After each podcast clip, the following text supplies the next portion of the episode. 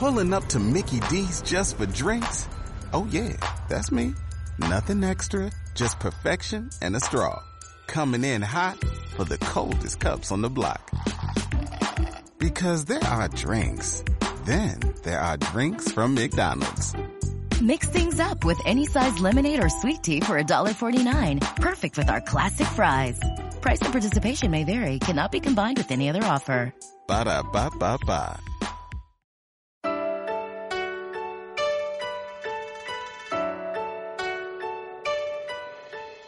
Estás escuchando Por favor, cuida de mamá. De Kyung Sok Shin. capítulo 4. Primera parte. Otra mujer. Capítulo 4. Otra mujer. Hay tantos pinos aquí. ¿Cómo es posible que exista un barrio así en esta ciudad? Está también escondido. ¿Ha nevado hace poco? Hay nieve en las ramas. Déjame ver. Hay tres pinos delante de tu casa. Es como si ese hombre los hubiera plantado aquí para que yo me siente. Oh, no puedo creer que esté hablando de él. Pasaré a visitarte a ti primero y luego iré a verlo a él. Eso haré. Creo que es lo que debo hacer. Los apartamentos y el estudio donde viven tus hermanos me parecen todos iguales. Es difícil distinguir unos de otros. ¿Cómo es que todos son idénticos? ¿Cómo pueden vivir en espacios iguales? Creo que estaría bien que vivieran en casas diferentes. ¿No sería agradable tener un cobertizo y una bujardilla? ¿No sería agradable vivir en una casa donde los niños tuvieran lugares en donde esconderse? Tú solías esconderte en el desván, lejos de tus hermanos, que querían mandarte a hacer toda clase de recados. Ahora, hasta en el campo están brotando los bloques de pisos iguales entre sí. ¿Has subido hace poco el tejado de nuestra casa? Desde allí se ven todos los edificios altos de la ciudad. Cuando eras pequeño, nuestro pueblo ni siquiera tenía una ruta de autobús. Tiene que ser peor en esta ajetreada ciudad, cuando hasta en el campo empieza a ser así. Solo desearía que los edificios no fueran todos iguales. Parecen tan idénticos que no sé a dónde ir. No consigo dar con los apartamentos y el estudio de tus hermanos. Ese es mi problema. A mis ojos, todos tienen la misma entrada y la misma puerta. Pero todo el mundo se las arregla para encontrar el camino a casa, incluso en plena noche, incluso los niños. Tú, en cambio, vives aquí y esto es muy agradable. Por cierto, ¿dónde estamos? Dong, en Chongnong-gu, en Seúl. Este Chongnong-gu, Chongnong-gu, Chongnong-gu, ah, Chongnong-gu. La primera casa que compró tu hermano mayor cuando se casó estaba en Chongnong-gu. Dong-song-dong, en Chongnong-gu. Me dijo, Madre, esto es Chongnong-gu. Me pongo contento cada vez que escribo mi dirección. Chongno es el centro de Seúl y ahora estoy viviendo aquí. Un paleto de campo ha logrado llegar hasta Chongno. Él lo llamaba Chongnong-gu, pero vivía en una escuálida casa de alquiler en una empinada colina llamada algo así como Naksan. Cuando subí hasta allá arriba llegué sin aliento. ¿Cómo puede haber un lugar así en esta ciudad? Es más campestre que nuestro pueblo, pensé. Pero eso mismo digo de dónde vives tú. ¿Cómo puede existir un lugar así en esta ciudad? El año pasado, cuando volviste a Seúl después de pasar tres años en el extranjero, te llevaste un chasco cuando el dinero que tenías no pudiste alquilar el apartamento donde habías vivido. Pero supongo que entonces encontraste este barrio. Es como un pueblo en el campo. Hay un café y una galería de arte, pero también un molino. He visto que hacen pasteles de arroz. Me he quedado mirando largo rato porque me recordaba los viejos tiempos. Ya es casi año nuevo. Había un montón de gente haciendo esos pasteles blancos y alargados. Incluso en esta ciudad hay un barrio donde hacen pasteles de arroz cuando llega Año Nuevo. En Año Nuevo llevaba un gran cubo de arroz al molino para hacer pasteles. Me echaba el aliento en las manos heladas y esperaba mi turno. Pero no debe de ser muy práctico vivir aquí, con tres hijos. Debe ser muy pesado para tu marido ir a trabajar a Suyong cada día. ¿Tiene un mercado cerca? Una vez me dijiste, cuando voy al mercado tengo la sensación que compro un montón, pero todo se acaba tan deprisa. He de comprar tres Yoplait si quiero darle uno a cada niño. Eso significa que si quiero tener para tres días, he de comprar nueve. Mamá. Asusta pensarlo. Compro un montón y al momento ha desaparecido todo. Extiende los brazos para demostrarte cuánto. Es normal, claro, tienes tres hijos. Tu hijo mayor, con las mejillas rojas por el frío, está a punto de apoyar la bicicleta en la reja y entrar cuando se lleva un susto. Abre la reja y grita, Mamá. Ahí estás, Sales por la puerta delantera con una chaqueta de punto gris y un bebé en brazos. Mamá, el pájaro. ¿El pájaro? Sí, delante de la reja. ¿Qué pájaro? Tu hijo mayor está señalando la reja sin decir nada. Le pone la capucha a tu bebé por si coge frío y te acercas. En el suelo hay un pájaro gris. Está cubierto de manchas oscuras, de la cabeza a las alas. Las alas parecen completamente heladas, ¿verdad? Sé que estás pensando en mí mientras lo miras. Por cierto, cariño, ¿cuántos pájaros hay alrededor de tu casa? ¿Cómo puede haber tantos? Estos pájaros de invierno dan vueltas alrededor de tu casa y no dicen ni pío. Hace unos días viste una urraca temblando debajo del membrillo y pensando que tenía hambre, entraste y cogiste unas migas de pan que estaban comiendo tus hijos y las tiraste debajo del arco. ¿También pensaste en mí entonces? ¿Recordaste que yo solía vaciar un cuenco de arroz pasado debajo del paquí para los pájaros que se posaban en, sus desnudas ramas invernales. Por la tarde, más de veinte pájaros se refugiaron debajo del membrillo, donde habías esparcido las migas de pan. Había un pájaro con las alas tan grandes como la palma de tu mano. Desde entonces, todos los días tirabas migas debajo del membrillo para los pájaros de invierno hambrientos. Pero este pájaro estaba delante de la reja, no debajo del membrillo.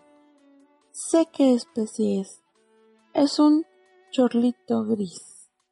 Qué extraño. Son pájaros que vuelan en bandadas. ¿Qué hace aquí? Son pájaros que viven cerca del mar. Los vi en Comso, donde vivía ese hombre. Vi chorlitos grises buscando algo que comer en las marismas cuando bajaba la marea.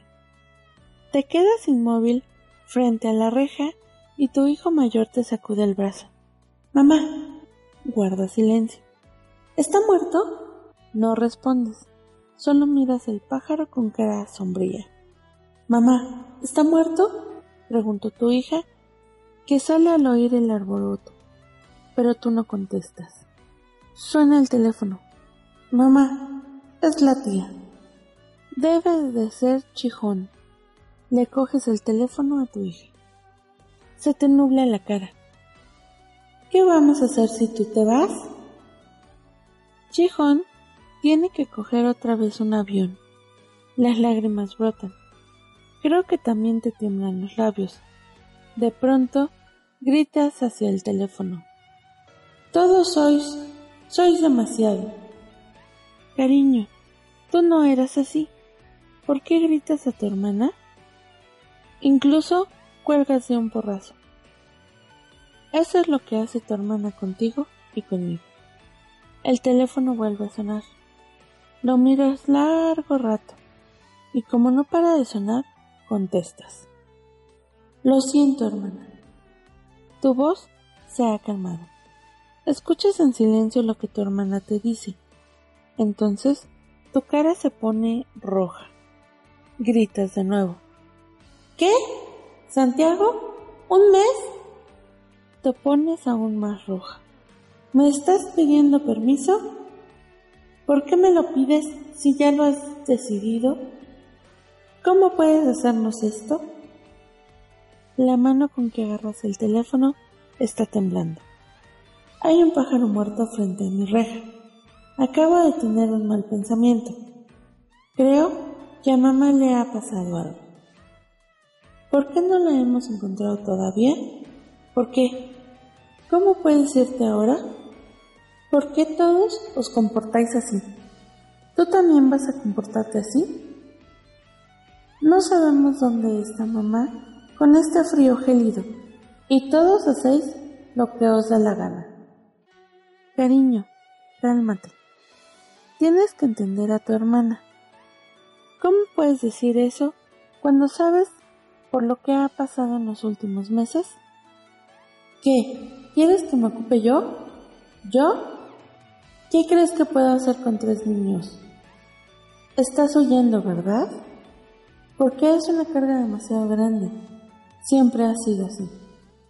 Cariño, ¿por qué estás haciendo esto? Parecía que lo estás llevando bien. Has vuelto a colgar de un porrazo y estás llorando. El bebé llora contigo. La nariz se le pone roja, incluso la frente. La niña también está llorando.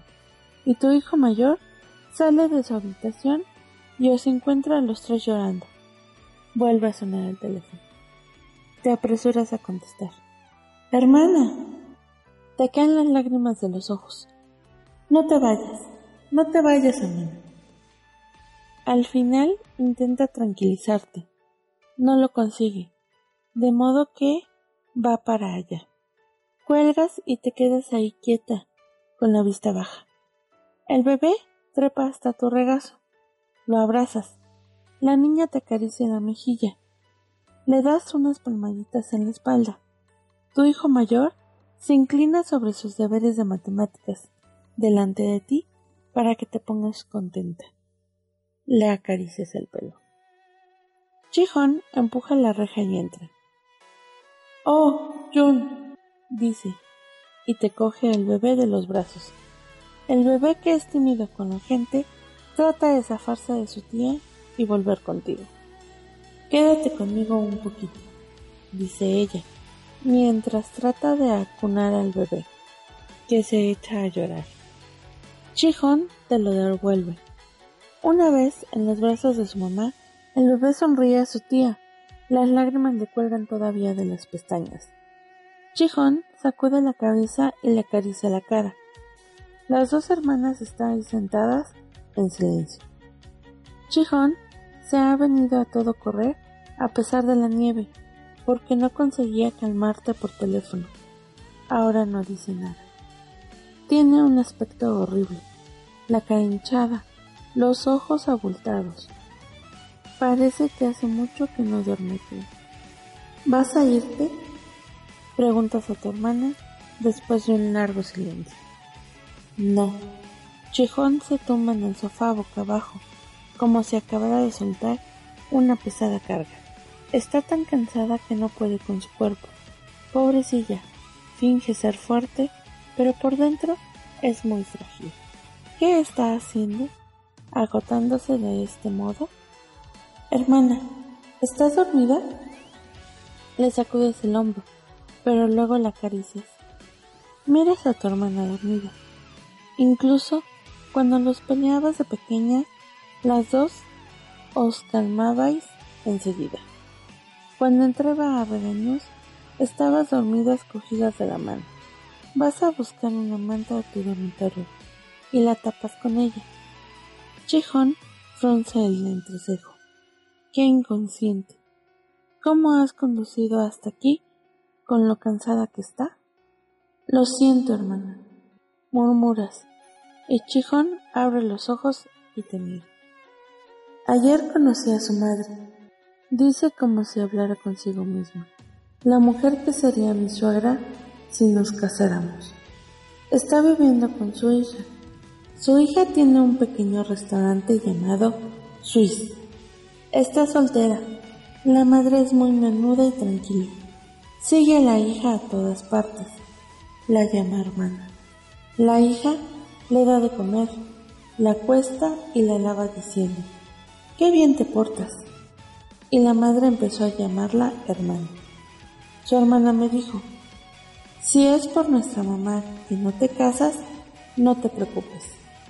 Me dijo que seguiría viviendo con ella, comportándose como si fuera su hermana mayor, que se iba a tomar unas vacaciones en enero, pero que lo había arreglado todo para que su mamá se quedara en una residencia.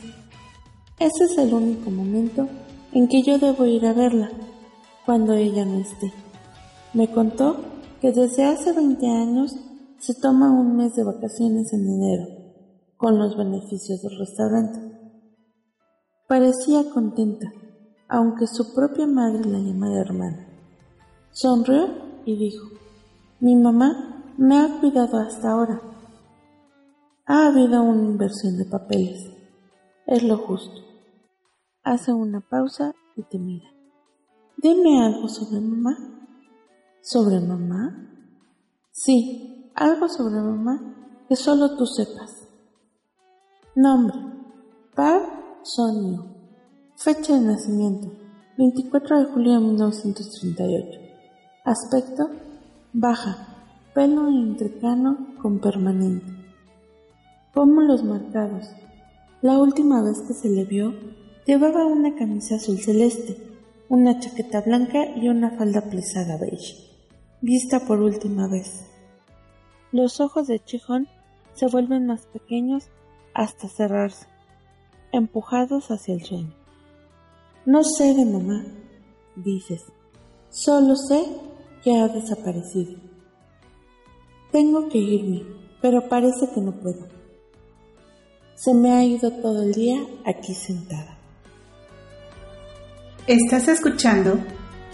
Por favor, Cuida de mamá, de Kyung Sok Shin. Capítulo 4. Primera parte. Otra mujer.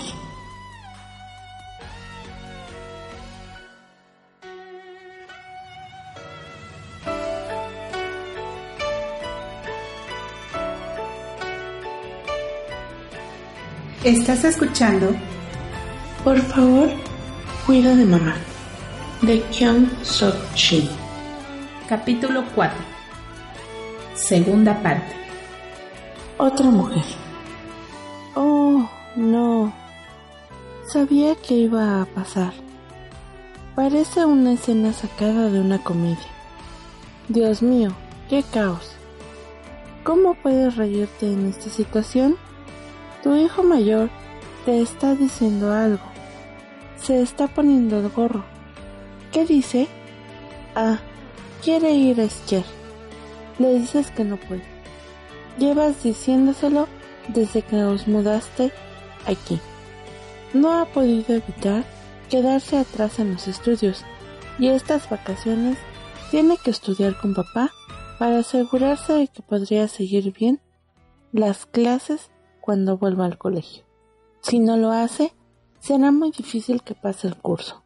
Mientras se lo explicas, el pequeño que acaba de aprender a andar está a punto de comerse el arroz que ha caído de la mesa. Debes de tener ojos en las manos. Estás hablando con tu hijo mayor, pero con las manos estás apartando del niño el arroz mezclado con polvo. Se echa a llorar, pero luego se aferra a tus piernas. Le coges con soltura una mano justo cuando está a punto de caerse mientras le explicas al mayor por qué tiene que estudiar. Quiero volver, grita él, mirando alrededor, tal vez sin escucharte. No me gusta vivir aquí. La niña sale corriendo de la habitación. Mamá, lloriquea porque tiene el pelo enredado. Te pide que le hagas una trenza. Deprisa, porque tiene que ir al colegio. Te pones a peinarla sin dejar de hablar con tu hijo mayor. Cielos, los tres niños cuelgan de ti en este momento. Mi querida hija, los escuchas a los tres a la vez. Tu cuerpo está entrenado para atender sus necesidades. Sientas a tu hija en la mesa y la peinas. Y cuando tu hijo mayor te dice que aún así quiere ir a esquiar, prometes hablar con su papá. Al ver que el pequeño se ha caído al suelo, dejas rápidamente el cepillo para ayudarlo a levantarse y le limpias la nariz. Luego, coges de nuevo el cepillo y acabas de peinar a tu hija. Te vuelves para mirar por la ventana.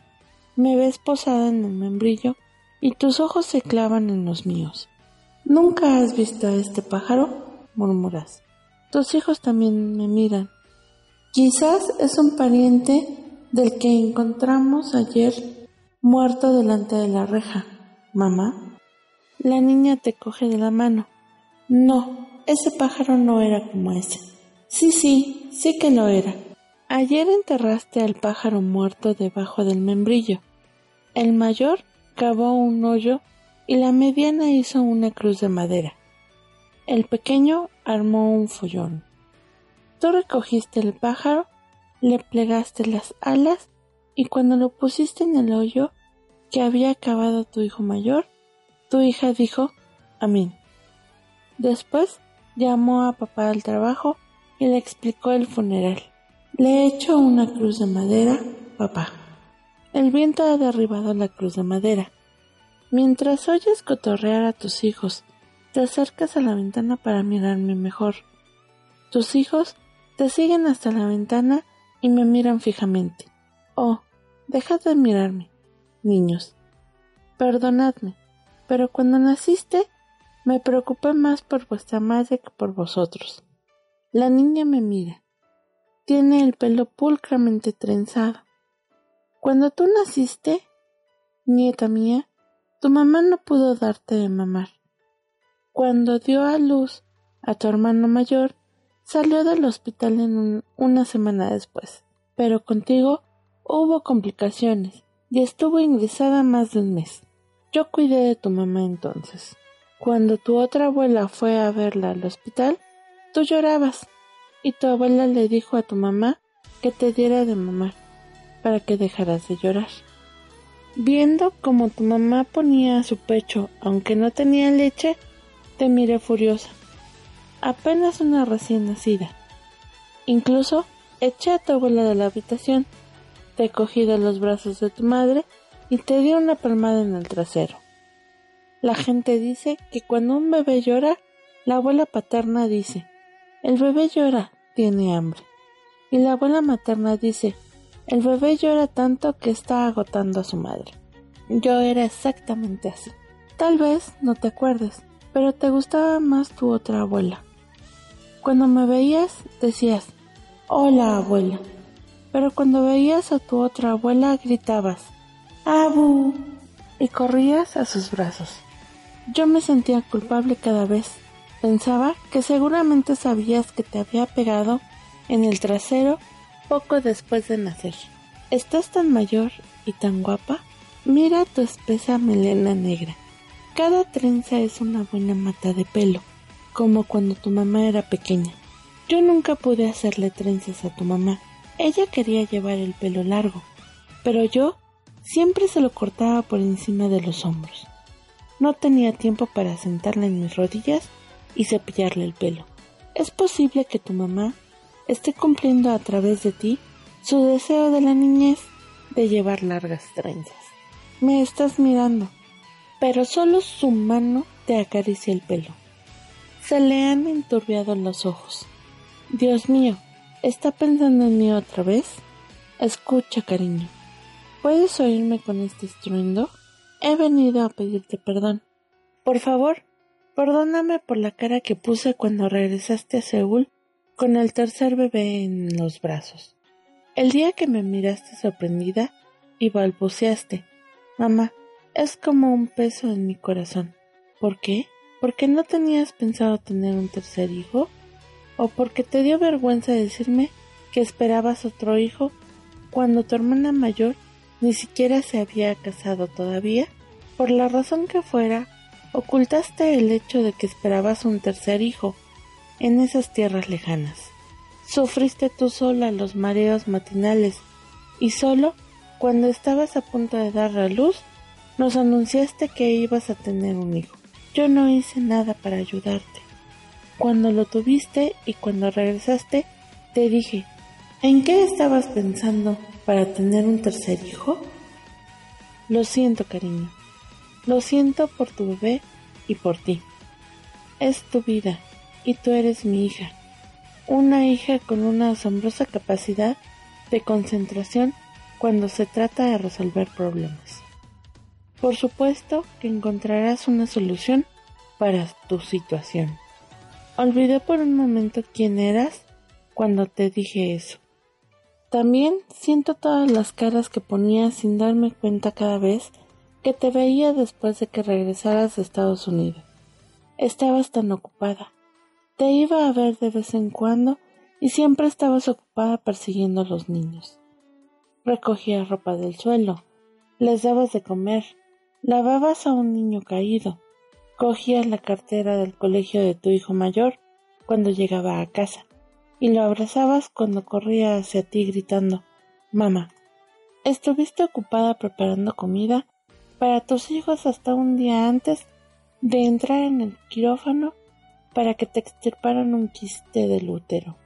No sabes lo triste que me puse cuando fui a tu casa para cuidar de tus hijos y abrí la puerta de la nevera.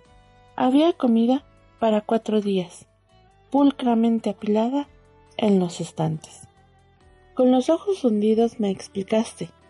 Mamá, mañana darles lo que hay en el estante de arriba pasado mañana lo que hay debajo. Eres esa clase de persona, la clase de persona que tiene que hacerlo todo con sus propias manos. Por eso, cuando tuviste el tercer hijo, te dije que en qué estabas pensando. La víspera de la operación, recogí la ropa que te habías quitado y dejado fuera del cuarto del baño mientras te duchabas. Había goterones de jugo de ciruela en la camisa.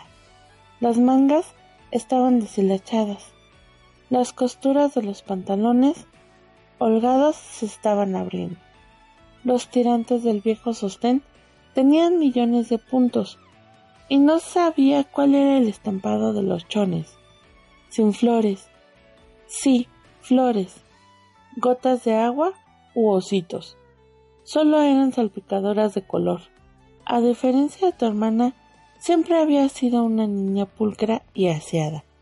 La niña que se lavaba las zapatillas blancas solo por una manchita del tamaño de un guisante.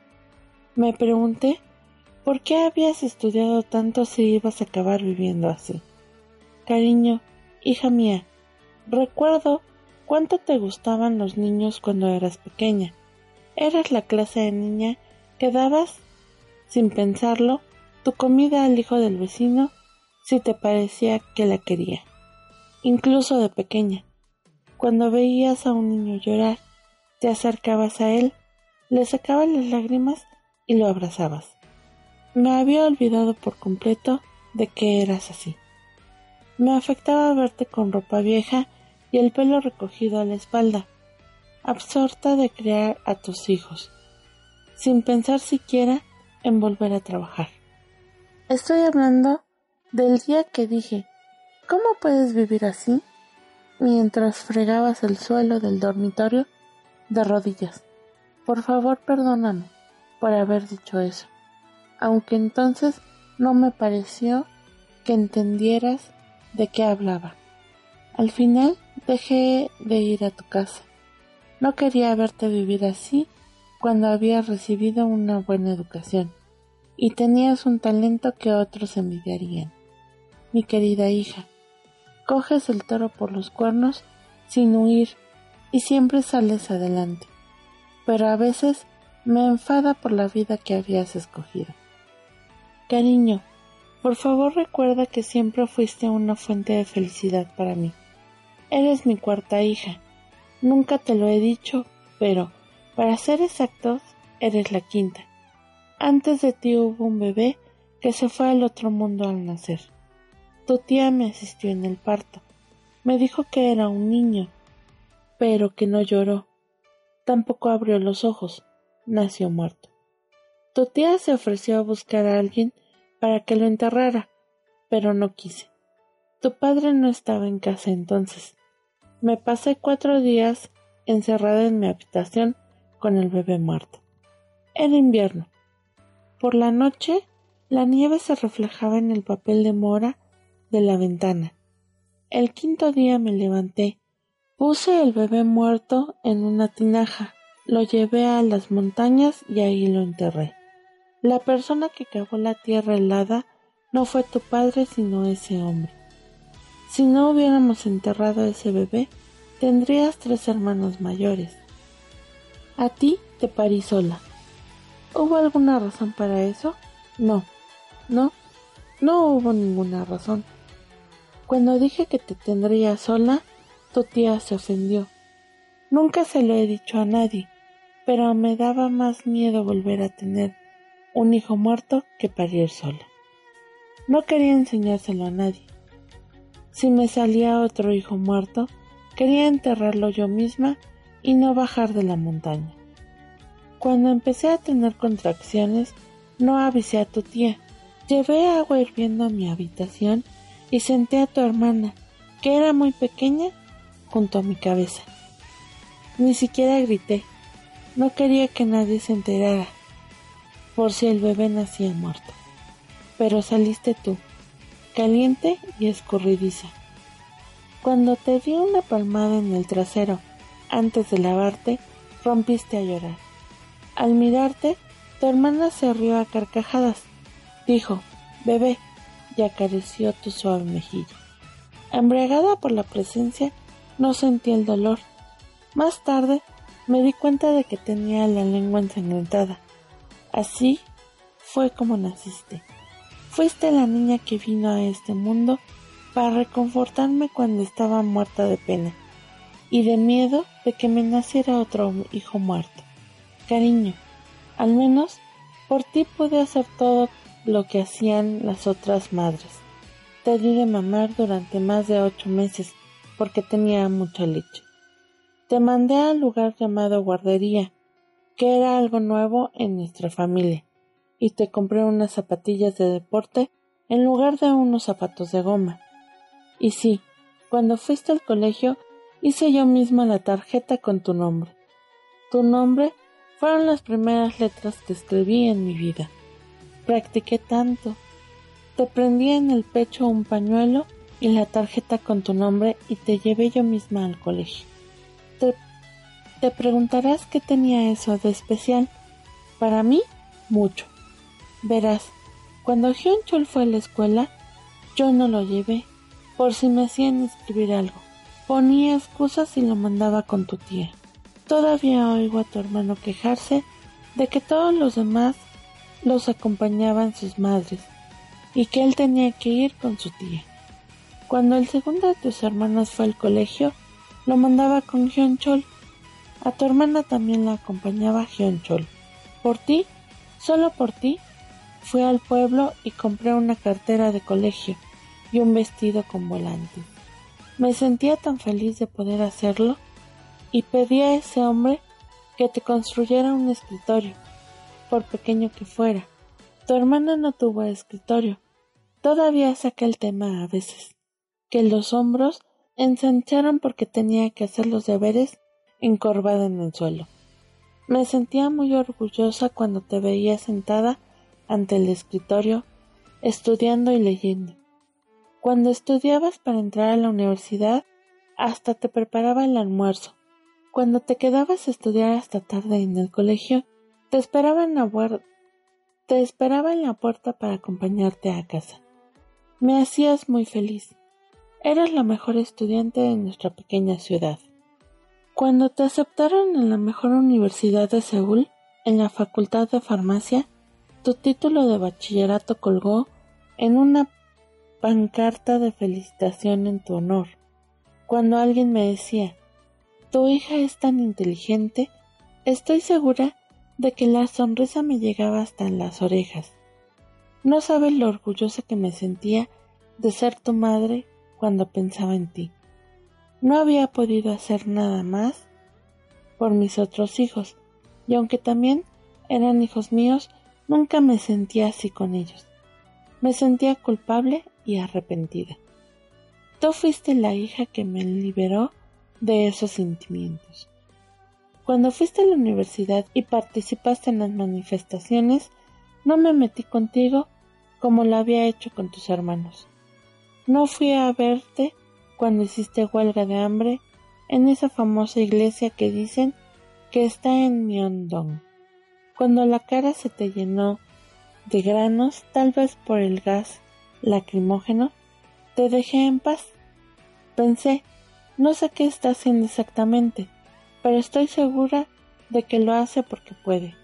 Cuando viniste al campo con tus amigos y organizaste clases para la comunidad, cociné para todos. Tu tía dijo que si no te controlaba acabarías volviéndote comunista. Pero yo te dejaba hablar y comportarte libremente. No pude hacer lo mismo con tus hermanos. A ellos los reñí y traté de disuadirlos. Cuando la policía dio una paliza a tu segundo hermano mayor, calenté sal y se la puse en la espalda para aliviarle el dolor, pero lo amenacé con suicidarme si seguía haciendo eso. Temía que su hermano pensara que era estúpida. Sé que hay cosas que la gente tiene que hacer cuando es joven, pero yo hice todo lo posible por impedírselo. Contigo no aunque no sabía qué era lo que querías cambiar. No intenté detenerte. Un año, cuando ibas a la universidad, fuimos juntas al ayuntamiento siguiendo un cortejo fúnebre. Era junio y yo estaba en Seúl porque había nacido tu sobrina. Tengo buena memoria, ¿verdad? Pero no es cuestión de memoria. Fue un día inolvidable. Para mí fue esa clase de día Estabas a punto de salir de casa al amanecer y al verme preguntaste, Mamá, ¿quieres venir? ¿A dónde? Donde estudió tu segundo hijo. ¿Por qué? Ni siquiera es tu universidad. Hay un funeral, mamá. Bueno, ¿por qué debería ir? Te quedaste mirándome en silencio y estabas a punto de cerrar la puerta detrás de ti cuando volviste a entrar. Yo estaba doblando los pañales de tu sobrino recién nacido y me los arrancaste de las manos. Ven conmigo. Es casi la hora de desayunar. Tengo que preparar sopa de algas para tu cuñada. ¿Se morirá si un día no come sopa de algas? Preguntaste con aspereza. Algo nada propio de ti. Y me obligaste a que me cambiara de ropa. Solo quiero ir contigo, mamá. Vamos.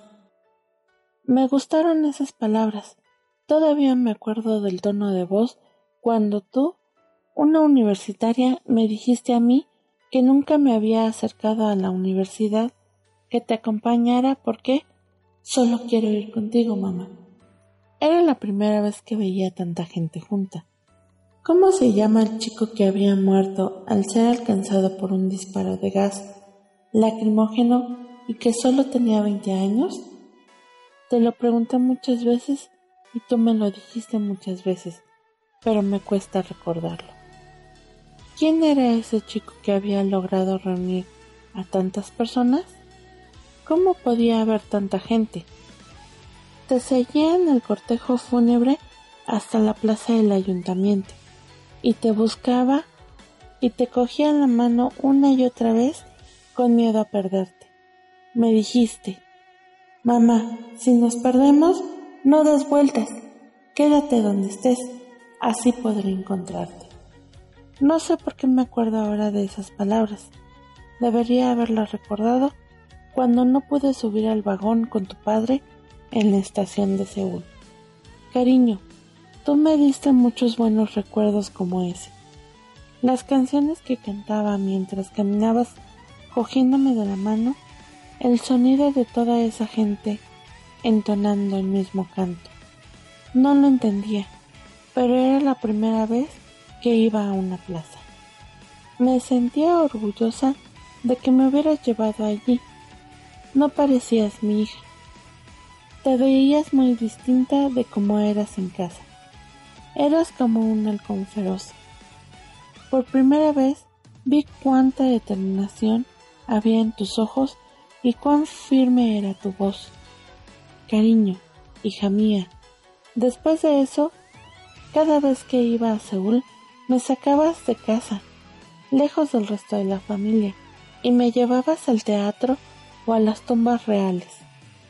Me llevaste a una librería que vendía música y me pusiste unos auriculares en los oídos. Por ti me enteré de que en Seúl había un lugar como un Gwanmun que existía la llamada Plaza del Ayuntamiento, y que en este mundo había películas y música. Pensé que tu vida sería distinta de la de los demás. Como eres la única hija que se había librado de la pobreza, lo único que deseaba para ti era que te libraras de todo. Y con esa libertad, a menudo me enseñabas otro mundo, así que yo deseaba que fueras aún más libre. Quería que fueras tan libre que vivieras la vida por otras personas. Creo que ya me voy. Pero, oh, el bebé parece somnoliento. Babea y se le cierran los ojos. Ahora que los dos mayores están en el colegio, todo está en silencio. ¿Pero qué es esto? La casa es un caos. Cielos, nunca había visto una casa tan desordenada. Quiero ordenarla por ti, pero ya no puedo. Mi hija se está quedando dormida mientras duerme a su bebé. Debes de estar tan cansada. Mi niña se duerme acurrucada a su bebé. Estamos en pleno invierno. ¿Por qué sudas tanto?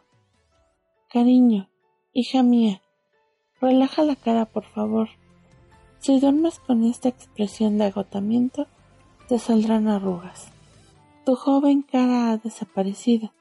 Tus pequeños ojos, como la luna, crecientes se han vuelto aún más pequeños. Ahora, ni siquiera cuando sonríes, te atisba la gracia de tu juventud. Si he vivido lo bastante para verte con arrugas, no puedo decir que mi vida haya sido corta. Sin embargo, cariño, nunca habría imaginado que vivirías así con tres hijos. Eras tan diferente de tu temperamental hermana, que enseguida se enfadaba, lloraba y ponía morros si no se salía con la suya. Tú te trazabas un plan e intentabas seguirlo tal como lo habías previsto. Cuando me dijiste, mamá, yo no sabía que tendría tres hijos, pero cuando me quedé embarazada supe que tendría el bebé te vi como una extraña. Siempre pensé que sería tu hermana quien tendría un montón de hijos. Tú nunca te enfadas. De todos tus hermanos, eres la única que sabe decir cosas con calma, punto por punto, incluso a alguien que esté enfadadísimo. Por eso pensé que te plantearías tener un solo hijo, a diferencia de tu hermana, que tenía rabietas porque quería un escritorio como el de tus hermanos. Tú nunca pedías nada. Cuando te veía encorvada en el suelo, te preguntaba qué hacías y respondías, estoy haciendo los deberes de matemáticas.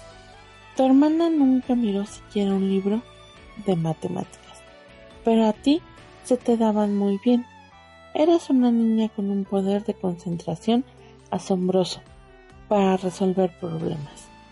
Cuando dabas con la solución, sonreías feliz. pero no eres capaz de dar una solución a mi desaparición. Por eso sufres. Como tienes tres hijos, no puedes salir a buscarme como te gustaría.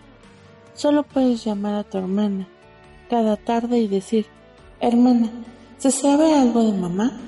Cariño, hija mía, como tienes tres hijos, no has podido buscarme como te habría gustado, ni has podido llorar a tus anchas. No he podido hacer gran cosa por ti últimamente, pero pensé mucho en ti cuando tenía la cabeza despejada, en ti y en tu vida, en que tienes que criar a tus tres hijos, incluido el bebé que acaba de aprender a andar.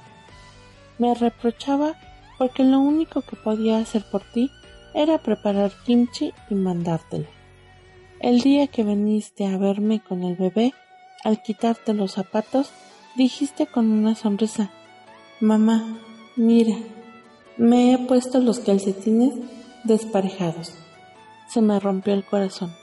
Qué ocupada debías de estar para que tú, que siempre habías sido tan pulcra, no tuvieras tiempo de buscar un par de calcetines iguales.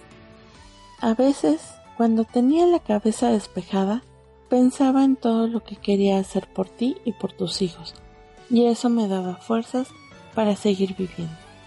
Pero luego las cosas cambiaron.